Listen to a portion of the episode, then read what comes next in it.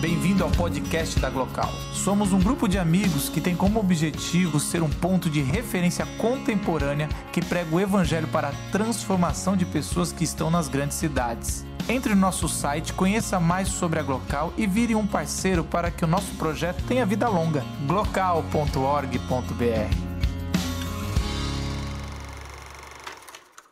é, Boa noite, tudo bom? Meu nome é Bárbara, é a segunda vez que eu vim aqui. É, não, essa é a segunda vez que eu venho aqui.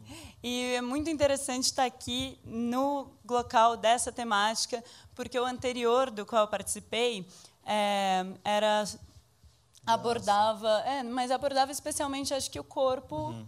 individual. É, e agora a gente está aqui para falar de um corpo coletivo, né, que é a cidade.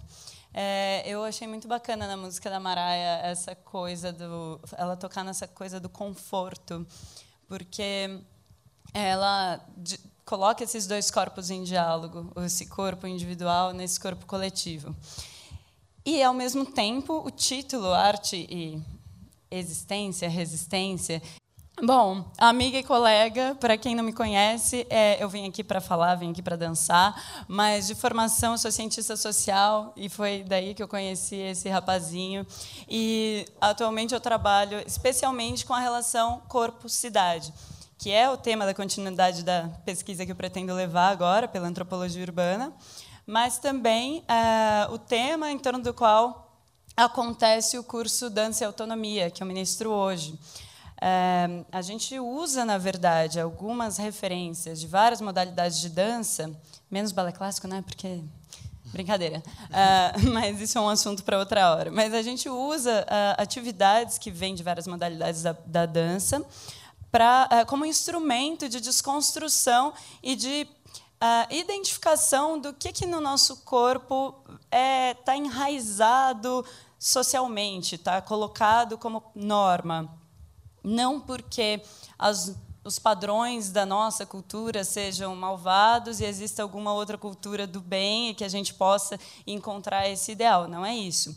Mas para galgar autonomia, que é ah, um estado de consciência que permite que a gente ah, consiga criar, quer dizer, não só reproduzir aquilo que nos está posto, né, que é o tal lugar de conforto do qual a, a música talvez fale. Uh, então, a gente não tem a possibilidade de vivenciar uma subjetividade, uma criatividade, a nossa própria potência criativa, tanto intelectual quanto de movimento quanto cinética, então, porque ah, esse vício de reprodução está presente, a gente não tem consciência, a gente não olha para ele. Então, a gente caminha porque a gente está imitando a caminhada dos nossos pais ou de quem quer que tenha acompanhado esse momento. Mas a gente não sabe que a gente está colocando o calcanhar primeiro ou, de repente, a ponta do pé primeiro, e que isso, no nosso corpo específico, individual, tem uma série de, de implicações uh, para a saúde, para o comportamento, etc. E tal. Bom, o conjunto dessas implicações todas, é, que é, se reflete no nosso movimento, é também o conjunto de implicações que constrói a cidade, o espaço urbano. E é por isso que eu fui atrás de estudar parkour, que, para quem não conhece, é uma modalidade na qual Uh, resumindo, o movimento do corpo é, engole a cidade. Nisso, eu acabei descobrindo a dança vertical, que é a modalidade com, com a qual eu trabalho hoje também, fora do chão, fora da dança e autonomia. Explica essa dança vertical, que é muito legal. Exato, é uma modalidade que une dança com rapel. Rapel é a prática de descer, é, é o contrário da escalada. Em vez de você subir, você desce uma estrutura, que pode ser um morro, uma paredão, um paredão de pedra, pode ser um prédio, uma ponte.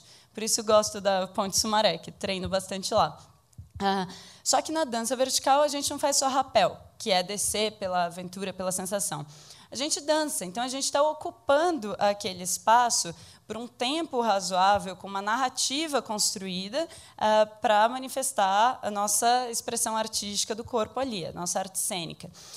Na cidade de São Paulo, isso é um estado de relação corpo-cidade que eu tenho achado muito interessante, porque é uma cidade que nos engole, é uma cidade que nos deixa uh, num conforto desconfortável, porque uh, é o conforto do hábito, é o conforto do vício, não o conforto do, da, de uma adequação na qual a gente escolheu encontrar aquele espaço, se sentiu bem lá e por isso ficou.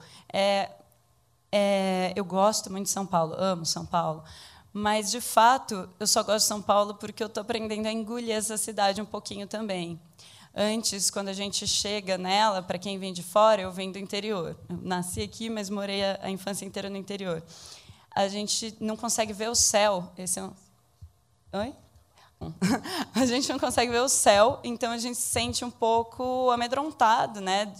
um pouco célula dentro desse corpo que é tão maior que o nosso. Mas, na verdade, a gente que pariu esse corpo. Né? Então, como ter tanto medo, como ter tanto desconhecimento, tanto receio?